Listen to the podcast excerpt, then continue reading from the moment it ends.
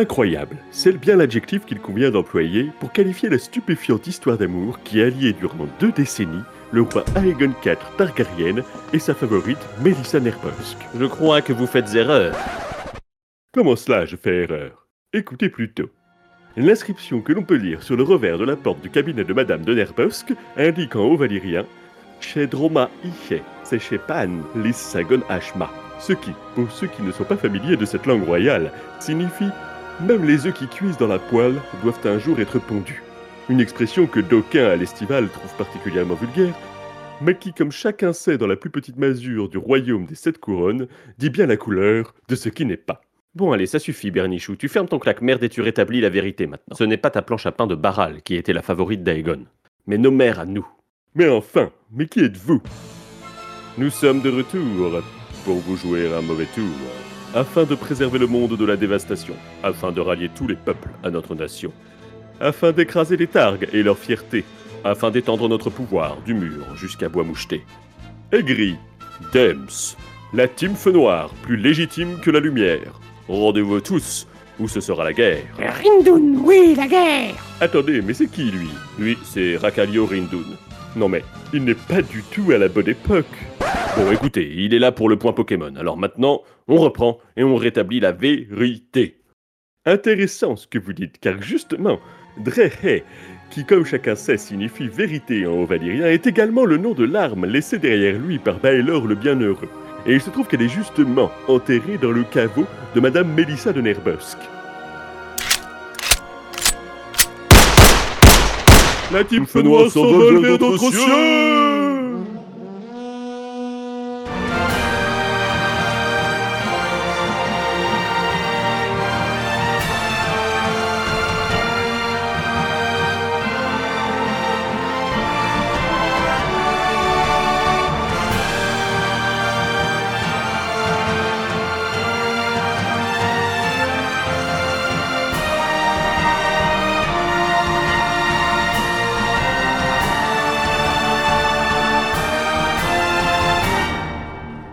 Targaryen, attrapez-les tous. C'est ce qu'aurait pu dire Daemon Feu Noir en guise de discours au début de la bataille d'Herbe Rouge. Et ça tombe plutôt bien parce qu'on va encore causer de lui et de cette branche de la famille Targaryen ce mois-ci en haut du mur. Mais cette fois-ci à travers le prisme de l'inspiration historique qui se cache dans son ombre. Et pour ce faire, ça tombe bien, j'ai avec moi deux spécialistes qui collectionnent les références histo derrière le trône de fer comme Sacha ses petits Pokémon, à savoir Babar des Bois et DNDM, que l'on connaît également sous les pseudonymes d'Aurélie Passy et Thierry Soulard lorsqu'ils officient dans le vrai monde, tels des baristans en mode barbe blanche. Bonjour les amis Bonjour. Bonjour. Alors, on vous doit pour Thierry en solo le premier volume des Mystères du Trône de Fer, plutôt axé sémantique et analyse littéraire, puis avec Aurélie, le second volume, euh, plutôt lui sur les inspirations historiques qui se cachent derrière le Trône de Fer. Il y en a d'ailleurs trois à gagner en écoutant ce podcast. Pour cela, il vous suffit d'être attentif au mot mystère dissimulé dans cette émission et de l'indiquer dans le formulaire en description avec votre mail et votre nom avant le 30 avril. Enfin, et avant que l'on rentre dans le vif du sujet, nous vous invitons fortement à écouter l'épisode de La Chandelle de Verre de la semaine dernière consacré à Aegon ou Griff le Jeune. Si vous pensez encore qu'il peut s'agir d'un Targaryen et d'un feu noir, eh bien zou, allez écouter le podcast de Werther. Et pour ceux qui sont à jour, c'est parti. Petite question d'ailleurs à mes invités en premier. Euh, est-ce que Aegon, en Aegon, il a fallu que vous le lisiez sur la garde de nuit pour le voir, ou est-ce que vous aviez des doutes dès la première lecture? Complètement garde de nuit. Ça a été. euh, Mais, je, crois qu'en plus, au moment où je l'avais lu, euh, j'étais pas trop au fait des feux noirs. J'avais pas. Parce que j'ai lu les, cinq euh, intégrales d'un coup et j'ai lu seulement après les nouvelles de Dunkelhoff. et donc, la, thématique feu noir, c'était pas du tout quelque chose qui m'avait effleuré le moins du monde. Donc, non, non, il a fallu que la garde de nuit vienne me sauver et me tirer de mon ignorance avec ses belles lumières. Exactement pareil, parce que quand j'ai lu l'intégrale 5 dans lequel il apparaît, euh, il devait être en 2011 et j'avais pas encore lu les, trois nouvelles de Dunkelhoff qui sont vraiment euh, les nouvelles dans lesquelles euh, tout le lore noir est développé. Donc bon, ces, histoires étaient totalement annexes pour moi et je je voyais pas l'importance que, cela pouvait avoir. Alors que si, en fait, il y a vraiment une importance énorme, mais il faut, faut relier les points entre les différentes œuvres euh, de George Martin pour l'avoir. C'est un peu ce que tu fais du coup dans le premier bouquin, euh, toi Thierry, euh, à ce sujet-là. quoi. C'est comment, comment décrypter le jeu de piste finalement de, euh, de Martine. Alors oui, dans le premier bouquin, j'essayais de montrer toutes les, tous les indices littéraires qu'il a pu cacher, notamment sous l'humour et, et sous des techniques littéraires, et qui, qui permettent de décrypter certaines intrigues euh, qui, sont pas, qui sont plus ou moins connues maintenant, et d'autres qui, le- qui, le- qui sont beaucoup moins connues. Euh, ensuite, euh, voilà, il y a, y a vraiment, en effet, euh, dans, chez, chez Georges Martin, cette envie de, de faire beaucoup de choses avec les mots et, d'étudier tous les effets littéraires et toutes les techniques, littéraires possibles, y compris tout ce qui va être transtextualité, donc euh, l'idée qu'il faut aller chercher dans un texte euh, les réponses à un autre texte et que, son œuvre euh, peut être lue à, à un premier niveau en prenant juste un, un vrai plaisir de lecture, de lecture à suivre les personnages, mais qu'en allant chercher des indices ailleurs, dans un autre texte, en fait, on comprend beaucoup mieux ce qui se passe et on apprécie d'autant plus certains, aspects de l'œuvre. Donc tout, ça, tout ça, ça fait, totalement partie de, la façon d'écrire de Georges Martin, de, la façon dont, il conçoit son œuvre littéraire euh, totalement globale et pas, simplement euh, euh, limitée à une petite histoire qui n'a rien à voir avec les autres histoires à côté. Ouais, et puis finalement, le, système de personnage point de vue qu'il utilise, c'est une forme de tuto pour essayer de comprendre quoi. Tout à fait, parce que en fait, le, le trône de fer, euh, c'est pas une histoire, c'est 12 histoires imbriquées les unes dans les autres. On, euh, peut totalement lire l'histoire de Daenerys Targaryen euh, en solo, ça a été fait, ça a été publié. euh, et c'est, vraiment quelque chose que, que j'encourage tous les fans à faire, c'est de prendre, prenez votre personnage préféré dans le trône de fer et lisez uniquement ses chapitres à lui ou euh, les chapitres euh, qui se passent géographiquement parlant au même endroit que, lui. Et vous pouvez comme ça vous redécouvrir totalement l'intrigue de Jamie Lannister dans le conflant ou euh, l'intrigue de Tyrion et Sansa à Port-Réal, sa- savoir ce qui se passe. On comprend beaucoup mieux en fait tout ce qui se passe quand on fait comme ça, quand on se concentre sur un seul personnage ou un seul lieu géographique plutôt que, de, zapper d'un personnage à l'autre euh, comme, euh, comme George Martin le fait. Et ça permet vraiment de comprendre beaucoup plus en profondeur ce qu'il fait et, toute la, richesse de, de ces sous-intrigues. Euh, chacune des, chacun des arcs narratifs est en soi un petit roman chez, chez George Martin. Tu me fais bien plaisir en mentionnant d'aller faire un voyage dans le Conflant. On va- Pour reprendre un petit peu, on a déjà fait un podcast hein, où vous avez invité tous les deux pour euh, parler notamment de, du rapport global de, de Georges R. Martin à l'histoire, mais je pense qu'on peut faire un petit rappel ici. Je vais te, je vais te passer la parole du coup, euh, Aurélie. Euh, Martine, euh, c'est quelqu'un qui fait souvent dans ses interviews, euh, enfin rappelle souvent à quel point il aime l'histoire. Alors quand il parle d'histoire, euh, Martine il parle pas d'histoire universitaire, d'histoire comme science, euh, avec euh, on va décrypter des points de détail pour essayer de comprendre des mouvements historiques. Il va, ce qui, ce qui l'intéresse vraiment énormément, ce sont les histoires dans l'histoire. hein. Ça va être l'histoire des personnages, l'histoire d'une guerre, etc. Donc plutôt une approche narrative de l'histoire que, vraiment universitaire. Et, euh, et c'est pour ça que Martine, en fait, euh, quand il dit qu'il fait des recherches historiques, c'est surtout euh, des recherches qu'il va faire dans les fictions historiques, dans les romans historiques. Il aime beaucoup. Il en régulièrement, il conseille des, des auteurs et des autrices à, consulter. Et alors éventuellement, il va faire des recherches complémentaires. Donc ça, euh, pour des points précis, par exemple les blasons, les tournois, etc., il va faire des recherches complémentaires, mais plus dans les ouvrages de vulgarisation que dans les purs articles universitaires, même si je pense qu'il a dû en lire quelques-uns, mais c'est clairement pas sa première source euh, d'information. Et il aime l'histoire, alors en particulier, euh, ça va être la période médiévale hein, qui, qui, qui met énormément en avant. L'Antiquité aussi, hein, comme ça, ça fait plaisir à mon petit cœur. Euh, et une de ses caractéristiques de, de George Martin, c'est qu'il va pas s'inspirer d'une seule et unique période euh, pour, euh, pour raconter son histoire, c'est qu'il va vraiment tirer des fils à droite et à gauche pour les mélanger ensuite dans son œuvre et, et pour faire son pour construire son histoire. Donc on va avoir le plus souvent un joyeux mélange d'événements historiques tirés du, Moyen Âge, mélangés à des petits bouts d'antiquité, etc. Regardez Villevieille, par exemple. La, cité de Villevieille, c'est une cité euh, euh, médiévaliste, donc qui reprend des éléments qui font Moyen Âge, et, pourtant on va avoir une citadelle qui est inspirée d'Alexandrie, on va avoir des sphinx, etc. Donc ça, c'est quelque chose qui, qui fait très souvent, et les feux noirs n'échappent pas du tout à ce, mode d'action. Et du coup, bah, qu'est-ce qu'on a comme, euh, grands axes, on va dire, euh, qu'on peut, retrouver dans euh, la trame feu noir, on va dire Alors, la trame feu noir, pour faire simple, c'est très inspiré de la guerre de Cent Ans, tout comme, tout comme le, trône de fer, l'intrigue principale du trône de fer est très inspirée de la guerre de Deux Roses, qui, arrive après la guerre de Cent Ans. Là, les rébellions feu noir se passent avant euh, l'histoire du trône de fer, et euh, on y retrouve énormément de, d'ambiance de, la guerre de Cent Ans, dans le sens où on a un, prétendant au trône qui est de l'autre côté du détroit et qui va chercher, euh, lui puis ses, descendants, à conquérir le, le, trône qui, est de, l'autre côté de, la mer et dont il s'estime le légitime euh, dépositaire. Donc voilà, c'est la guerre de Cent Ans, c'est ça, c'est euh, la dynastie anglaise qui euh, veut reprendre le trône de France.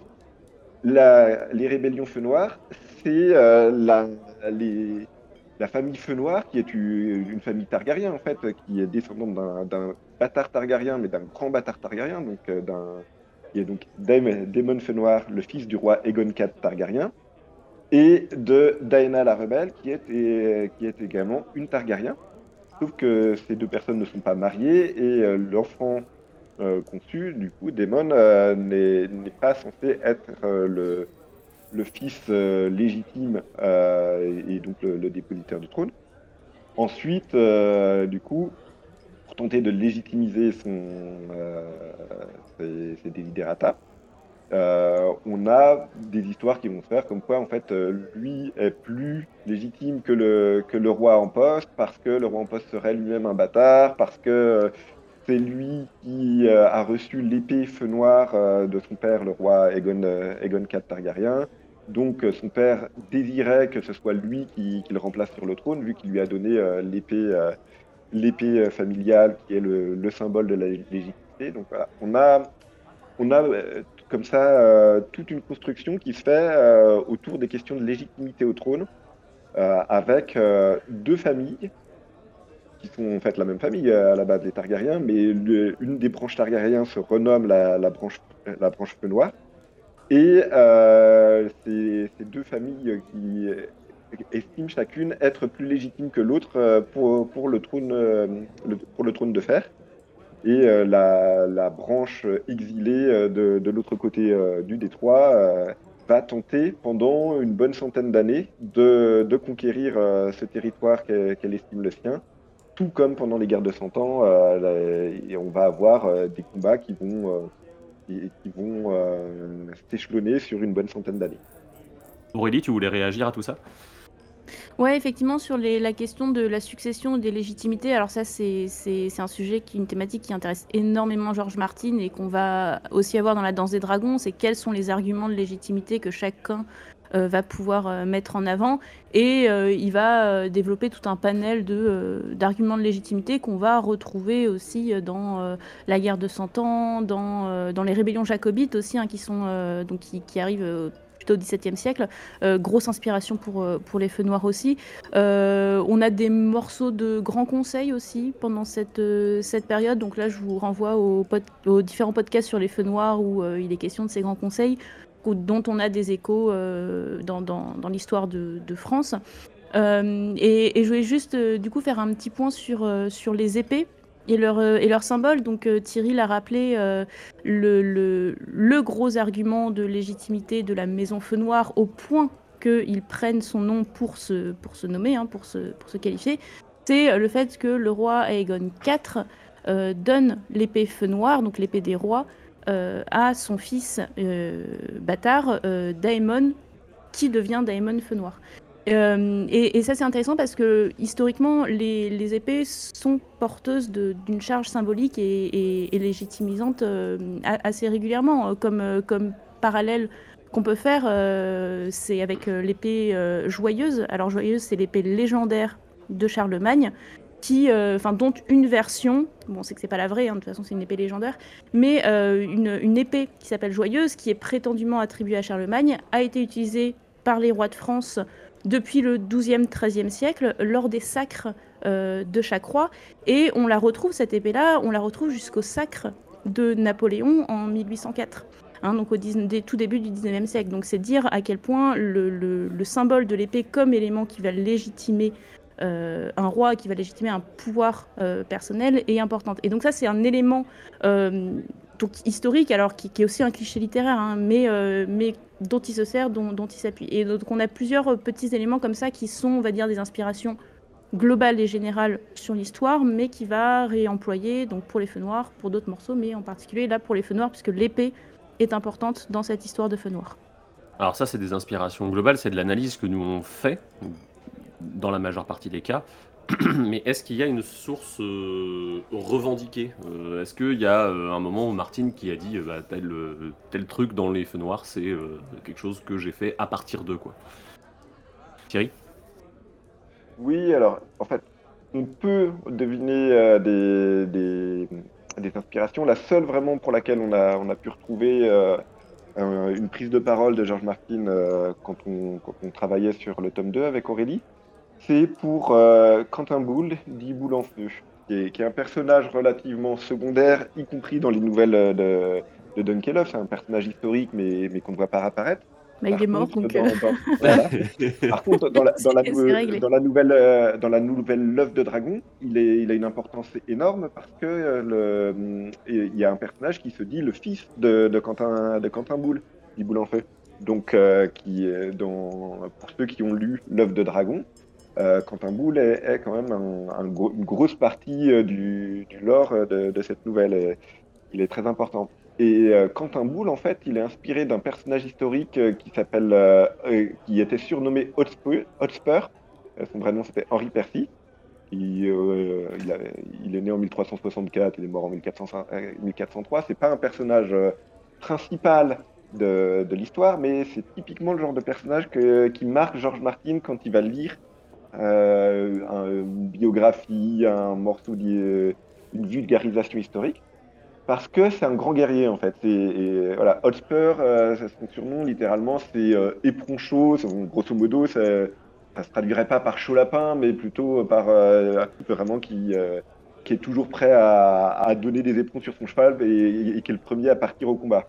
Donc voilà, on a déjà rien qu'avec un surnom, un personnage qui, naît là dans notre esprit et dans l'esprit de, George- de George Martin. Et euh, du coup, euh, voilà, Hotspur, il, va participer, euh, il va avoir une réputation de grand guerrier pendant toute sa vie. Il va participer not- notamment aux batailles contre les Écossais, à la dé- déposition du roi Richard II d'Angleterre, puis à la rébellion contre le roi Henri IV, alors qu'il a lui-même aidé le roi Henri IV à prendre le trône. Il est, il est tué au combat et ensuite sa tête est exposée sur une pique euh, sur le rempart, ce qui fait très, très trône de fer, euh, très, très George Martin. Euh, Donc là, voilà, on a la, la seule inspiration dont George Martin a, a eu l'occasion de parler très, très précisément. Ce qui est intéressant avec ce personnage de, de Henri Percy, euh, dit euh, Hotspur, euh, c'est qu'on retrouve quelques caractéristiques dans la façon dont Martine reprend l'histoire, à savoir, donc, comme disait Thierry, on reprend un personnage qui est un support de, de, de romans et d'histoires qui peuvent être épiques. Euh, on va puiser l'inspiration dans l'histoire médiévale et en particulier en lien avec l'Écosse. hein. Martin est un fan incroyable de- de- d'histoire écossaise. hein. Assez régulièrement, il cite des auteurs qui parlent de l'histoire écossaise. Donc il faut vraiment aller, euh, aller gratter là-dedans. Et il prend des petits morceaux euh, à droite, à gauche, qui sont pas forcément reconnaissables. hein. Par exemple, s'il n'avait pas cité euh, Henri Percy comme inspiration de Boule en Feu, euh, bah, bon courage pour le trouver. Hein, puisque pourquoi? Parce qu'il va reprendre vraiment le, surnom. Le surnom et éventuellement ce tempérament de, de d'un personnage qui, change d'alliance. Mais, voilà, il prend des petits bouts et ensuite il fait sa petite tambouille, sa petite tambouille par derrière. Tant que tu as la parole, euh, du coup, euh, Aurélie, euh, je vais te, me permettre de te poser une question de spécialité. Euh, on ne va pas forcément parler de Macédoine, mais est-ce qu'il y a un peu d'antiquité derrière toute la période feu noir? Alors, je ne sais pas ce que tu as avec la Macédoine. Et moi, c'est plutôt la plus. Ouais, je Voilà. moi, Donc, j'associe les deux parce que la Mésopotamie ne peut pas être une salade. Et du coup, euh, Oui, c'est vrai. bah, du coup, après, tu peux parler de César ou les trucs dans le genre, ça veut venir n'importe quoi, ce truc, voilà. Non, mais au moins, j'ai placé Mésopotamie dans ce Mm. podcast, ce qui est très beau. Magnifique. Merci, Chris. mon plaisir.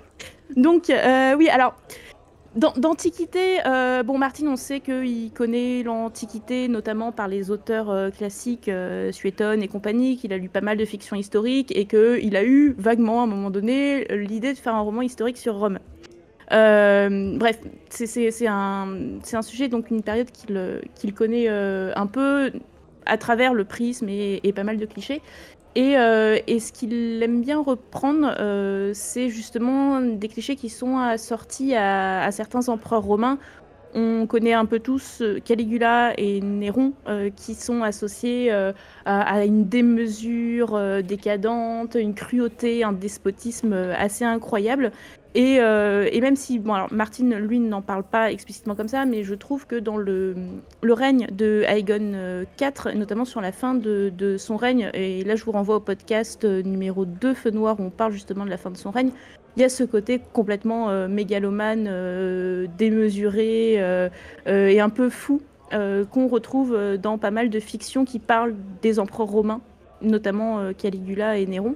Il y a peut-être un peu de cinéma aussi. Moi, je pense à des trucs comme la chute de l'Empire romain ou des choses comme ça qui Ah, sont des ouais, œuvres ouais. euh, qui, bah, vu- au vu de la date de naissance de Martine et au vu du cinéma et de la manière dont il aime le Moyen Âge et tout ça, on peut penser que c'est des inspi quoi. Ah bah les, les péplums, euh, je pense, euh, oui, oui. Et puis, euh, et, et d'ailleurs, enfin, une de ses, euh, de ses inspirations et de, de ses fictions historiques qu'il adore et dont il en parle, mais à peu près tous les deux ans, c'est I, Claudius de euh, Robert Greve et son adaptation euh, télévisée euh, euh, Claudius qui est sortie en 1976 euh, qui raconte le- le- les règnes d'Auguste, Tibère, Caligula, Claude et, Néron. Enfin, pas trop Néron d'ailleurs, puisque le narrateur est Claude. Mais en tout cas, qui raconte voilà, ce- cette, histoire des Julio-Claudiens, donc de cette première, de cette première dynastie d'empereurs euh, romains, avec, euh, euh, les clichés qu'on y associe, le côté euh, euh, décadence, débauche, le côté excessif que Martine aime beaucoup. hein, il aime bien ces, aspects-là. Et d'ailleurs, pour la petite anecdote, en 2005, euh, Martine avait évoqué l'idée de, de raconter l'histoire du règne d'Aegon IV de son point de vue, donc du point de vue d'Aegon IV, euh, en reprenant la narration que Robert Greve avait euh, adoptée pour son roman Aeclodus. Aeclodus, c'est quoi? C'est une, euh, une biographie fictive de l'empereur Claude. En fait, c'est l'empereur Claude qui, à la fin de, de sa vie, va écrire l'histoire de sa famille. Euh, et, et donc Martine voulait reprendre cette idée-là pour raconter le règne d'Aegon IV du point de vue d'Aegon IV. Et il s'est dit, bon, c'est peut-être pas forcément une bonne idée en fait de, euh, de prendre un anti-héros à ce point euh, pour, euh, pour écrire son histoire. Donc ça s'est totalement transformé en, autre chose. Probablement, ça a donné ensuite les, les encyclopédies qu'on connaît, donc Twelve et l'encyclopédie, enfin le- les origines de la saga, et ensuite Fire and Blood. Euh, mais en tout cas, c'est intéressant de, voilà, de noter qu'il associe Aegon IV euh, bah, à cette, euh, cette fiction historique euh, sur euh, l'Antiquité romaine. Est-ce que tu es en train de dire que ça fait partie des pitchs possibles qu'il a fournis à HBO pour pouvoir faire un truc plus tard? Ce serait vraiment très rigolo.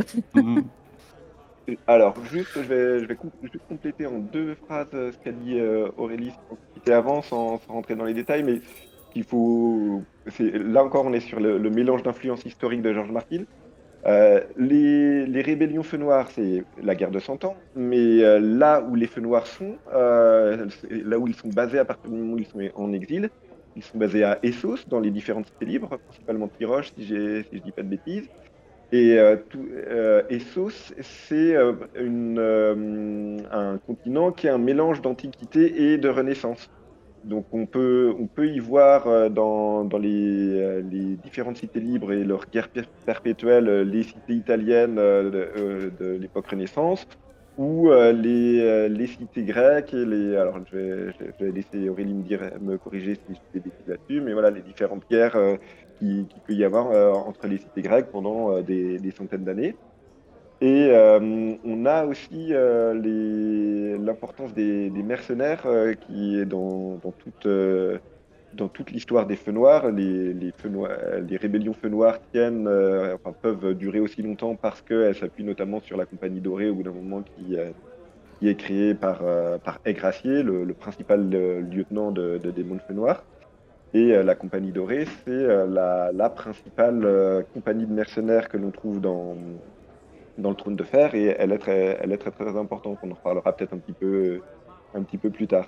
On va les laisser un peu de côté, on va commencer par parler un peu de la mère de Daemon Fenoir, Daena la rebelle, qui a plusieurs inspirations, et du coup, bah Thierry, comme tu avais la parole, je te la laisse. Donc oui, on va, en fait, Daemon Fëanor est le, est le fils euh, de IV euh, et d'une femme euh, qui est donc Daena la rebelle. Et Daena la rebelle, euh, c'est euh, c'est une Targaryen qui, euh, qui a une histoire tragique inspirée très probablement d'un personnage historique qui a, exactement la même histoire tragique. En fait, Daena la, rebe- la rebelle, elle, gagne ce surnom parce que son frère, qui est également son mari, on est chez les Targaryens, qui est pour ne pas être tenté par la chair, Baelor Targaryen est, le, est le, roi, le roi euh, hyper religieux, Fana- fanatique, hein, on peut dire, hein. fana- fanatique religieux de service. Il enferme en fait ses trois sœurs dans, dans un donjon euh, pour, euh, pour qu'elles soient protégées du monde extérieur, mais surtout pour que, que lui soit protégé des, des tentations qu'elle qu'elle représente. Et, euh, et du coup, on a ces trois sœurs qui, Targaryens qui, qui se retrouvent dans, dans un donjon totalement éloigné du monde. Et ces trois sœurs Targaryens, euh, c'est très probablement inspiré de l'histoire d'Aliénor de Bretagne et de deux de ses euh, compagnes nobles qui ont été de, la même façon euh, enfermées pendant toute leur vie. Alors c'est qui en fait Aliénor de Bretagne? Euh, c'est la fille de Geoffrey II de Bretagne qui, euh, qui on est en, elle naît vers 1182-1184, c'est pas très clair. Elle meurt en 1241 et elle va passer une très grande partie de sa vie enfermée, d'abord par son oncle Jean Santerre, euh, et euh, donc le Jean Santerre de, de Robin des Bois. euh, Ouais, c'est la nièce de Richard Cœur de Lion. euh, voilà, on, est, on est sur euh, Ri- Richard Cœur de Lion, Jean Santerre, Robin des Bois, là, pour, pour ceux qui, comme moi, ont principalement Disney comme référence. Et ensuite par le, le successeur de, de Jean Santerre, parce que selon comment on regarde la succession, ça, devrait être elle qui, qui est reine d'Angleterre, en fait, et pas Jean Santerre, et, ou, pas ce- celui qui vient après. Donc voilà, Aliénor de Bretagne, qui est surnommée la perle de Bretagne, elle, euh, apparaît notamment sous la plume de Thomas Costain, qui est une influence totalement revendiquée de, de George Martin. Thomas Costain, c'est euh, c'est un auteur de, de popular history, donc la- l'histoire que George Martin aime bien, c'est-à-dire l'histoire haute en couleur, avec des personnages hauts en couleur, des batailles, euh, des, des coucheries, euh, des trahisons, des choses comme ça, et pas du tout l'histoire sociale ou l'histoire euh, telle, que, telle, telle que les historiens la conçoivent aujourd'hui. Ça flirte avec la fiction en fait. hein, c'est- Ouais, voilà. C'est- Bah, c'est ouais, c'est l'espèce de chaînon manquant. C'est la, la popular history, c'est un, un élément littéraire qu'on n'a pas vraiment nous en France. On a soit de la- des choses sérieuses, historiques, soit du roman historique qui peut être totalement euh, romancé. Mais la popular history, c'est un petit peu euh, entre les deux. euh, parfois, euh, on, on suit vraiment l'histoire, mais parfois on invente un peu sur les bords pour combler les trous, quoi. Je te trouve un peu mauvaise langue parce qu'on a quand même Franck Ferrand, hein. mais euh, Non, alors non, je- non, alors par contre, je refuse, je refuse d'être dans un podcast où on cite Franck Ferrand. Chris, je te hais. Brûlez cette référence. Brûlez-moi ça. Et donc, Diana, la rebelle, euh, quand, on lit Thomas Costain, on a vraiment les mêmes, euh, les mêmes termes qui reviennent euh, chez Thomas Costain, où il dit qu'Aliénor de Bretagne est, brave et rebelle. Mais, et du coup, on, voit que, que George Martin s'est très très probablement inspiré d'Aliénor de, Bretagne pour construire son personnage de, de Diana la rebelle. Mais il l'a mélangé avec un autre personnage, euh, je vais laisser Aurélie en parler, euh, c'est le personnage d'Isabelle de France, dite euh, la Louve de France, qui, intervient beaucoup plus tard, elle. Juste pour finir sur, euh, sur euh, Aliénor de Bretagne, alors c'est un personnage qui est pas vraiment connu en France, euh, elle fait pas partie de, de nos références, euh, effectivement, on va plus connaître Isabelle de France. Mais, euh, de Bretagne, elle est, euh, elle est souvent reprise dans les fictions historiques et notamment dans aussi, alors euh, euh, Thierry a cité Thomas Costa, une grosse grosse référence de George Martin, mais aussi dans les romans d'une autre, alors d'une romancière historique qui s'appelle Sharon Kay Penman, dont Martin est un, un fan incroyable et qu'il cite assez, assez régulièrement. Donc voilà, ce, de Bretagne fait effectivement partie des références de George Martin dans lesquelles il a probablement, presque certainement puisé. Et donc euh, Isabelle de France, alors euh, qui est cette, euh, cette dame Donc Isabelle de France, c'est une fille du roi Philippe IV le Bel. Bon, si vous avez lu ou vu Les Rois Maudits, vous connaissez Philippe IV le Bel. Hein. On- même si on l'a beaucoup, beaucoup dit et que je pense que tout le monde doit savoir à peu près ça aujourd'hui, mais les rois maudits est revendiqué quand même comme, pas une inspiration, mais en tout cas comme quelque chose ayant inspiré Martine de manière plus globale Clairement. sur la manière dont on écrit. Quoi. Martine fait référence à Druon. euh, en plus, euh, effectivement, en France, on aime bien rappeler que Martine, euh, il aime bien Druon. hein, c'est pas sa seule référence, mais, euh, mais oui, oui, clairement. C'est Isabelle de France, euh, euh, il, il la connaît euh, notamment euh, et peut-être même principalement via, euh, via Druon. Euh, donc, fille de Philippe IV euh, le Bel, qui a épousé euh, le roi Édouard II d'Angleterre et qui est en fait la mère de Édouard III. Édouard III, qui est le roi qui euh, revendique par la suite le, le trône de France, à mêmes initiales. Euh, mais bon, vous voyez, vous voyez le, le lien quand même. euh, qui revendique et en fait qui est, qui est ce- l'élément déclencheur de, de la guerre de 100 ans, hein, puisque donc comme Thierry le rappelait, guerre de 100 ans est un conflit dynastique à l'origine qui entraîne derrière les, deux royaumes euh, de, France et, euh, le royaume Plantagenet euh, dans, cette guerre-là. Et, donc Édouard III revendique la couronne de France face à, la, branche française, puisqu'en fait, ce qui s'est passé, c'est que la lignée des Capétiens s'est arrêtée, il n'y a plus d'héritier mâle. Et donc, il va falloir choisir soit euh, remonter dans les branches euh, et trouver un héritier qui descend d'une branche secondaire par les mâles, soit euh, passer par la, la- la branche euh, qui passe par Isabelle de France, justement, donc fille de Philippe IV le Bel, euh, mais ce qui signifie do- donner le trône de France à la couronne Et anglaise. ça, ça vous rappelle pas quelque chose? Voilà, mais donc voilà, c'est intéressant. On, a effectivement ce conflit dynastique, ce, fils d'une d'une femme, alors targaryenne française, qui euh, euh, qui va être l'élément déclencheur. Euh, et Isabelle de France est pour le coup une figure assez euh, populaire, alors qui, qui au fur et à mesure des fictions, la mettant en scène, est devenue l'archétype vraiment de la femme fatale, manipulatrice, etc. Ce qui n'est pas trop le cas de, de Diana, mais euh, bon, voilà, Diana est en tout cas décrite avec un, un sacré caractère. Tu as attaqué le sujet, euh, on parle de conflit dynastique. On va pouvoir enfin passer la parole à Thierry sur la guerre de 100 ans. Allez, c'est pour toi ce gros morceau. Voilà, voilà, voilà, voilà. Donc oui, la guerre de 100 ans, on est entre 1337 et 1453 pour les, les dates euh, balisées par les, par les historiens. Et sur toute cette période, on va avoir, de façon générale, les Anglais qui vont tenter d'envahir la France. pour, pour faire simple, plusieurs fois. De Ouais. la même façon que les, euh, dans, dans les rébellions feu noir, en fait, les rébellions feu noir, c'est pas des rébellions internes au, euh, à la, à- au territoire du trône de fer, c'est les feux Ah, noirs qui sont réfugiés de l'autre. Ils, ils essayent de faire apparaître, euh, ils essayent de, de Non, non, si, si, si, à chaque fois, mais ils viennent quand même de l'extérieur à, la- à chaque fois de, de leur exil pour essayer de réveiller, euh, pour essayer de, de créer un, un élan qui va les, les porter sur, sur le trône.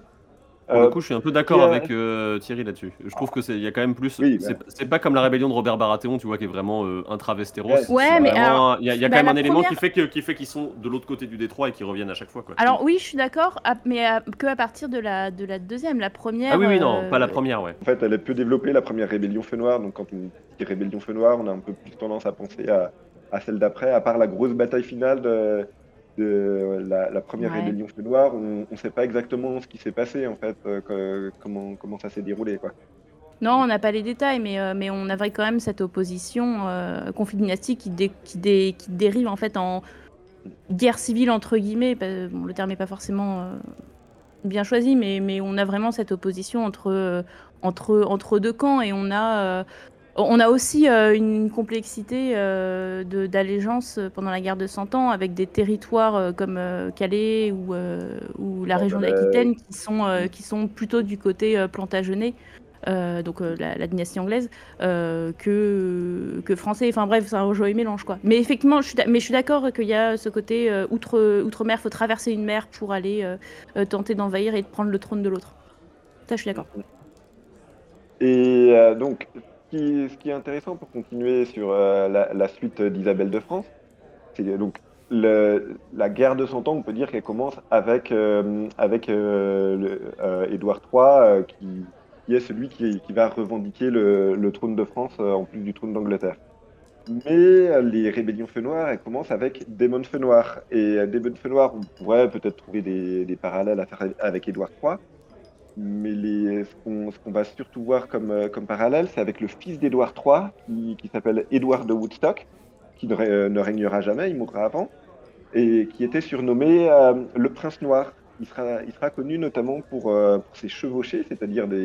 En fait, euh, sa façon de faire la guerre, euh, il débarque sur les côtes françaises avec des chevaliers et, avec une armée très mobile. Il entre en profondeur dans les territoires français pour essayer de ravager l'économie et euh, de, faire en sorte que euh, il veut pas provoquer une grosse bataille rangée, il veut, euh, il veut traverser totalement le territoire le plus vite possible en ravageant un maximum de choses afin que, afin que, que ça déstabilise le royaume de France et pouvoir ré- réembarquer ensuite ailleurs et, et comme ça affaiblir peu à peu le royaume de France. Et le prince noir, donc Édouard III, surnommé le prince noir, tout comme Daemon, euh, Daemon Targaryen est surnommé le dragon noir parce que Daemon Targaryen, comme c'est officiellement un bâtard Targaryen, il a inversé ses couleurs. Au lieu d'avoir un dragon rouge sur fond noir, il a un dragon noir sur fond, rouge, d'où ce surnom de dragon noir. Et euh, de, la, même façon, on pourrait euh, tirer un peu plus de fil. Édouard de Woodstock est prince de Galles, le pays de Galles qui a comme emblème un dragon. Donc ça fait d'une certaine façon euh, d'Édouard de Woodstock un dragon, euh, un dragon noir aussi. Donc voilà, on a, on a tous- ces petits éléments que, George Martin a pu reprendre pour, euh, construire son, son personnage de démon à partir notamment d'Edward de Woodstock et pour en faire le, le, premier, le premier représentant feu noir, très charismatique, euh, excellent combattant, euh, que, que tout le monde a envie de suivre, ce qui, euh, ce qui est plus ou moins la, la façon dont, dont Edward de Mm. Woodstock est décrit. Il y a un petit Voilà. côté gracieux aussi. Chez, chez le prince noir? Ouais, ouais, bah, enfin, le côté euh, commandant euh, charismatique euh, d'une armée, etc., que, que Gracier récupère, en fait. Et pour, pour cette histoire avec Gracier et compagnie, et la compagnie dorée, on vous renvoie au podcast de la dernière fois, euh, le podcast Est-ce que, vous, numéro est-ce que vous 4. aviez parlé de la Voilà. compagnie Bianca dans ce pan- podcast déjà? Non, Non, la compagnie pas- blanche, non. Non, non. Non, non, Bah on est voilà, vraiment ça sur la aussi, compagnie. c'est, c'est un- une influence euh, dont on pourrait parler, la compagnie blanche, qui est euh, la, la compagnie de mercenaires qui a la meilleure réputation euh, suite, euh, suite au- à la guerre de Cent Ans. Euh, tout comme la compagnie dorée, est la compagnie de Mm. mercenaires euh, d'élite un peu, euh, que euh, le, tout le phénomène de mercenariat se développe plus ou moins suite à la, à la guerre de Cent Ans à cette époque, Ouais, parce que c'est un conflit dur et qui, parce que le conflit dure, ça, ça crée des opportunités économiques pour les hommes d'armes qui vont créer euh, ainsi des, des, leurs propres bancs, enfin qui vont transformer des bancs d'armée en, en, en mercenaires, pour faire simple. Et euh, la compagnie dorée, c'est euh, l'élite de ça, c'est-à-dire que c'est des gens qui, qui, plutôt que d'être des, des espèces de bandits, euh, euh, bandits qui se font passer pour des mercenaires, sont plutôt des, des nobles ou des, des gens, des soldats de métier qui, qui deviennent mercenaires et qui sont du coup euh, bien plus carrés, bien plus disciplinés que, que les, les mercenaires ne, ne le sont normalement. quoi. Le système de mercenariat, c'est aussi un phénomène qui est complexe euh, sur la guerre de je- 100 ans, je que c'est lié aussi à la désagrégation des, des liens féodaux, mais bon, bref, on, on va pas rentrer dans, dans les détails. Par contre, ce qui est intéressant dans ce que tu dis, dans la manière dont les chevauchées sont faites pour euh, le, pour le prince noir, c'est quelque chose que qu'on voit déjà, je trouve, un peu dans euh, le trône de fer. C'est-à-dire, ça va donner une importance à... Parce que finalement, tu vois, genre Grégor Clegane, c'est l'équivalent de la chair et le sang dans l'univers du trône de fer, quoi. Et donc, on va vraiment avoir cette idée de les routiers qui mettent le pays à feu et à sang pour le mettre à mal économiquement, quoi. C'est c'est exa- c'est exactement ça, Grégor Clegane et Barchéèvre, dans- euh, notamment avec euh, les braves compins. c'est c'est du, c'est des chevauchés, c'est les, bandes de mercenaires qu'on lâche sur un territoire pour déstabiliser l'économie, c'est pour terroriser la population. Euh, on est totalement là euh, sur une influence de la guerre de Cent Ans qui se retrouve dans, l'histoire principale du Trône de Fer. Euh, parce que les, rébellions Feu Noir sont très inspirées de la guerre de Cent Ans, mais c'est pas pour autant que George Martin ne va pas prendre des bouts de guerre de Cent Ans pour les mettre ailleurs dans son œuvre euh, et, à d'autres moments euh, historiques de, de sa gigantesque œuvre. Parce que voilà, c'est ce que, ce que Aurélie disait au tout début, euh, George Martin, il prend un moment historique et il, va le casser en plein de petits morceaux. Il va prendre un bout de personnage qui va, qui va, va mettre en l'an zéro. Il va prendre une bataille qui va mettre en l'an 100 euh, de, de sa timeline à lui. Et il, va, prendre un autre bout du même personnage qui va donner à un de ses personnages à lui qui va, mettre 300 qui va vivre 300 ans plus tard. C'est vraiment la façon de faire de George Martin, c'est de, prendre les moments historiques qu'il préfère et de les redispatcher euh, de façon totalement, pas aléatoire, mais totalement disparate euh, sur, sur tout- toutes les histoires qu'il a envie de raconter. Euh, Et juste pour rajouter une réflexion complémentaire, parce que du coup, on a les Plantagenets qui viennent sur le territoire français pour revendiquer ce qu'ils estiment leur revenir. Et euh, il y a quelque chose qu'on va retrouver un peu avec les feux noirs, qui est, euh, la légitimation par l'épée, euh, la légitimation par l'ancêtre illustre. Et pour le coup, les Plantagenets font un gros travail, on va dire, de propagande de l'époque autour de la figure du roi Arthur pour se légitimer en tant qu'héritier. Et donc on retrouve une fois de plus des des strates. Alors c'est pas forcément l'un qui inspire l'un qui inspire l'un, c'est pas un effet domino, mais je pense qu'on peut faire des couches comme ça de réflexion euh, qui peuvent t'amener à être intéressantes. Et du coup, euh, je vous invite à aller euh, regarder un peu de ce côté-là si jamais vous avez envie d'en savoir un peu plus. Un des gros marqueurs aussi de, de la guerre de 100 ans, alors qui n'est pas propre que à cette période, euh, mais qui a quand même marqué suffisamment les esprits et, euh, et en tout cas la culture populaire, c'est la question de la peste. Euh, puisque on a le, le grand moment de la peste, euh, la peste noire entre. alors c'est au début de la guerre de 100 ans, enfin au début. C'est Le, 1349. plus gros. Ouais, c'est ça, c'est 1747, euh, 1700, pff, n'importe quoi, Non, 1300. euh, 1700, Alors, non. 1340. Oui, c'est ça. 1347-1352, qui est le gros, gros moment où ça frappe euh, le, le plus fort, même si après, il y a la peste, elle, elle continue en fait à, à ravager, euh, y compris le port de Marseille jusqu'au XVIIIe siècle en fait. Et ce qui- donc c'est un marqueur de euh, la guerre de Cent Ans, même si elle n'est pas circonscrite que à la guerre de Cent Ans. C'est un motif qui est très connu, bah, notamment dans les, on- dans les livres que Georges Martin a lus. Et chez les Feux Noirs, on va retrouver quoi? Et ben, on va retrouver sa propre version de la peste avec le fléau de printemps, qui est une maladie qui a ravagé euh, les euh, Westeros euh, après la première rébellion Feu Noir en, en 209 et qui va emporter notamment le roi d'Aéron II Targaryen, donc le roi de la première rébellion Feu Noir, et qui va relancer un petit peu le, jeu des, rébellions Feu Noir par la suite. Là, je vous renvoie au podcast. Et enfin, bah, on a toujours la même inspiration. On parle de la guerre de 100 ans, mais avec Georges R. Martin, il y en a une qui n'est jamais très loin. Euh, c'est la guerre des deux roses, pour le coup. Aurélie, puisque tu as la parole. Ouais, bah la guerre des deux roses, toujours la même, la seule, l'unique, hein, 1455-1485, qui vient juste après la guerre de Cent Ans, qui est en fait une, une conséquence, une des conséquences de, la guerre de Cent Ans. Euh, je vais pas toute la refaire, hein, il y a suffisamment de, de, de choses qui ont été faites dessus, mais euh, tout à la fin de la guerre des deux roses, le euh, prétendant euh, qui deviendra le, prétendant Tudor, enfin qui va fonder la, maison Tudor, Henri Tudor, fait une tentative de débarquement sur, l'Angleterre pour, prendre le trône.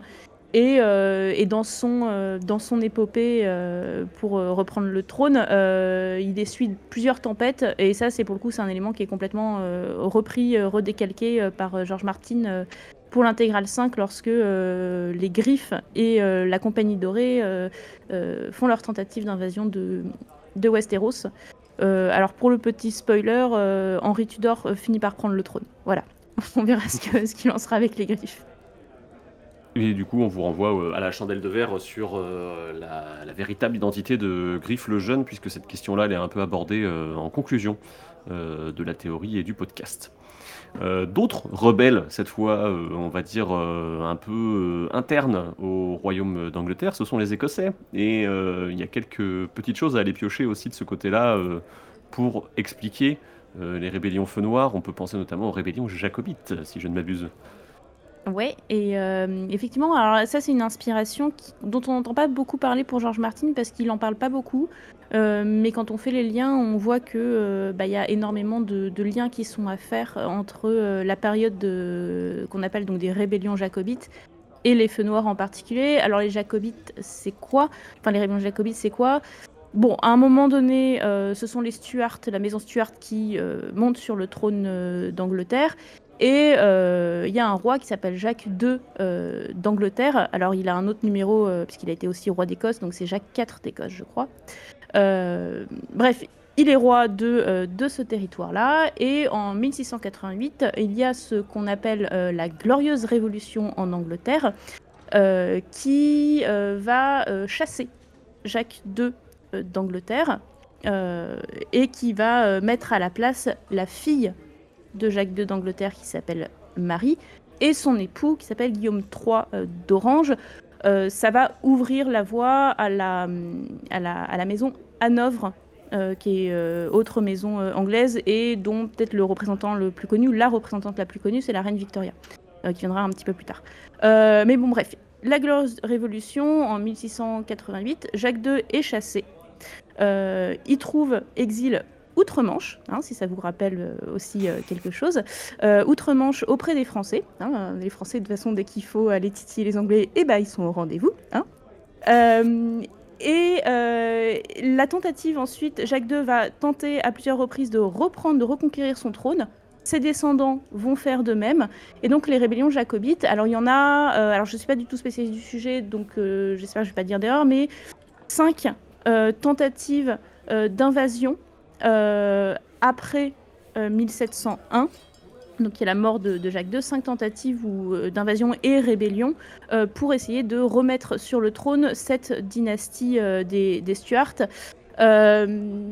Donc voilà, un- ça va durer jusqu'en 1746, donc on est à peu près là sur les mêmes temporalités entre rébellion jacobite et rébellion feu noir, avec euh, euh, ce phénomène de il y a plusieurs tentatives pour venir reconquérir le trône de la part d'une dynastie exilée de l'autre côté d'une, euh, mer. Et il faut aussi savoir que, alors petit aparté, c'est dans le cadre de ces rébellions jacobites que se déroule le massacre de Glencoe en 1692, qui est une des inspirations de Martine pour, pour les noces pourpres, hein, avec le dîner noir, qui est une des, des inspirations que George Martin euh, évoque pour, euh, pour, euh, pour les noces pourpres. Bref, plusieurs tentatives de la part des Stuarts de reconquérir le trône qui s'achèvent par une bataille en 1746 euh, qui scelle la fin des, des espoirs jacobites de, de reprendre le trône. Et là, on peut faire le lien à la fois avec la bataille du champ d'herbe rouge euh, et avec euh, la bataille euh, des rois, enfin avec la guerre des, rois neuf sous qui, pareil, va mettre fin aux espoirs feu noir, en tout cas temporairement, de remettre un de leurs prétendants sur le trône. C'est une bataille qu'on retrouve aujourd'hui qui est assez populaire, notamment grâce à la série euh, de bouquins et euh, la série télévisuelle produite par Stars euh, Outlander, puisque l'autrice Diana Gabaldon en a fait un événement majeur au tournant du coup des tomes 1 et tome 2, donc saison 1 et saison 2 pour ceux qui souhaiteraient en savoir un peu plus. Mais à ce, niveau-là, c'est vraiment une inspiration revendiquée par George Martin, pas forcément. L'inspiration qu'il évoque, c'est le prince Charles le Béni, Charles-Édouard Stuart, euh, du coup, euh, qui, qui est une, euh, une inspiration pour Viserys. C'est un, donc c'est c'est un personnage qui finit sa vie en exil, alcoolique et violent. Et George Martin, voilà, je- j'ai trouvé une citation là où il dit très clairement. voilà, le roi d'outre-mer, le prince Charles le Béni, envahissait périodiquement l'Angleterre, mais échouait toujours. Trois générations de Stuarts tentent de reprendre le trône. Bien sûr, s'ils avaient eu des dragons, cela aurait, cela aurait pu se passer différemment. Et euh, ça, c'est une, citation. Alors, il parlait pas des ré- rébellions feu noir, il parlait de Daenerys et de Viserys Targaryen, euh, dans- de ses inspirations pour Daenerys et Viserys. Mais voilà, c'est très clairement, là encore, une euh, période historique qu'il connaît, qu'il connaît assez ça. bien, où il, il s'est passionné pour les personnages, et où voilà, le, le même personnage euh, peut, peut servir à, à différents... peut- le même personnage historique peut lui servir à créer différents personnages littéraires. Donc euh, voilà, le, le prince Charles le Béni, on peut le voir euh, c'est Viserys Targaryen. On peut aussi le voir euh, dans, dans le, le Prince Noir euh, qui, qui apparaît dans la nouvelle euh, L'œuf de dragon, par exemple. Daemon. Ils Euh, s'appellent voilà. tous Daemon de toute Ils façon. C'est très intéressant ce que tu dis sur les Jacobites s'ils avaient eu des dragons ou ça se serait passé différemment parce que on a un petit sujet en ce moment sur le forum sur les brouillons euh, du trône de fer et euh, dans les brouillons du trône de fer on trouve que Maëlys le monstrueux donc euh, si vous voyez pas qui c'est je vous invite à écouter le dernier le podcast de la Team Rocket de Westeros c'est le dernier prétendant feu noir euh, abattu par Barristan Selmy entre autres et dans les brouillons de George R. R. Martin, il n'est pas dit qu'il est monstrueux parce qu'il a deux têtes, comme dans une espèce de tumeur qui ressemble à un visage, en tout cas. Mais il est monstrueux euh, dans le brouillon parce que euh, il essaierait de réveiller un dragon avec euh, son fils, si je dis pas de conneries. oui, Mm. en, en sacrifiant son fils. Ouais, Donc, bah classique quoi. Voilà. On va avancer un petit peu dans l'époque moderne, du coup, puisqu'on a déjà fait une bonne, euh, un bon petit bond de 200 ans, je pense, en s'intéressant aux Jacobites. Euh, Aurélie, autour de la figure de d'Aegon IV, notamment, on a, on a plusieurs choses qui se, qui s'entremêlent. On pense euh, forcément à, à Henri VIII, euh, d'une part, Euh, mais euh, il y en a d'autres peut-être qui se cachent derrière tout ça. Ah Ouais, Henri, Henri VIII, euh, c'est beaucoup aussi une inspiration pour Maegor le Cruel. Hein, euh, vous voyez à nouveau euh, des figures euh, vraiment, euh, on va dire, euh, flamboyantes de, euh, de rois hein, qui, que, que George Martin aime bien. Aime Non, bien on a dit c'était Aérion, le flamboyant. C'est pas. Oui. Ah bah tiens, on parlait de réveiller les dragons euh, d'ailleurs. voilà. Mais euh, non, bah après, un autre personnage qui peut venir éventuellement en tête, même si Martin ne l'a pas revendiqué pour le coup, euh, mais on peut éventuellement faire le, le parallèle entre la, la, mort de Louis XIV, alors qu'il n'était pas obèse ou quoi que ce soit, mais qui n'a pas très bien fini, ça va pas être très joyeux sa mort. Et, euh, et celle d'Aegon IV. euh, alors Louis XIV, hein, pour le petit rappel, euh, il meurt d'une bah, de gangrène, hein, d'une gangrène en fait qui lui est remontée le long de, de la jambe et où pendant plusieurs jours il y a son corps qui, qui pourrissait. Aegon IV, la fin de sa vie, alors il est obèse, il ne bouge pas de son lit, et ce qui fait que bah, son corps pourrit aussi. hein. mais on a un petit peu ce côté roi, roi flamboyant pendant son règne qui, bah, qui finit euh, un, petit peu, un petit peu en maladie, euh, bien, bien dégueu. Et, euh, ce pourquoi aussi Louis XIV est connu, ça a aussi été ses bâtards, hein, euh, notamment ses, grands bâtards. Alors on estime qu'il y a eu entre 16 et 18 enfants naturels, donc euh, bâtards, Euh, et Louis XIV en a légitimé 8, les plus connus étant euh, ceux qui sont issus de, euh, Madame de, Montespan. Mais on retrouve un petit peu cette idée euh, voilà, d'un roi qui euh, a énormément de bâtards et qui en légitime quelques-uns, avec des grands bâtards qui ont des fonctions très importantes au sein de, la cour euh, et qui ont des, rôles hein, euh, au sein de la cour euh, très importants.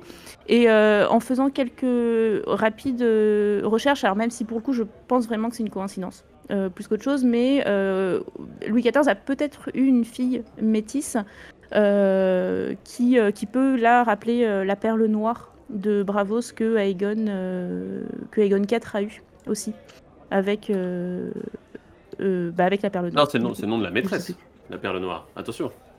Oui, mais alors elles, elles font, oui, mais elles font Oui, elles font d'une dynastie. de perles noires. Elles d'une d'accord. dynastie de perles noires. Voilà. Mm. Donc c'est, mais alors je, me suis, un- c'est les Gesserit, euh, Oui, c'est ça, tout à fait. Gesserit.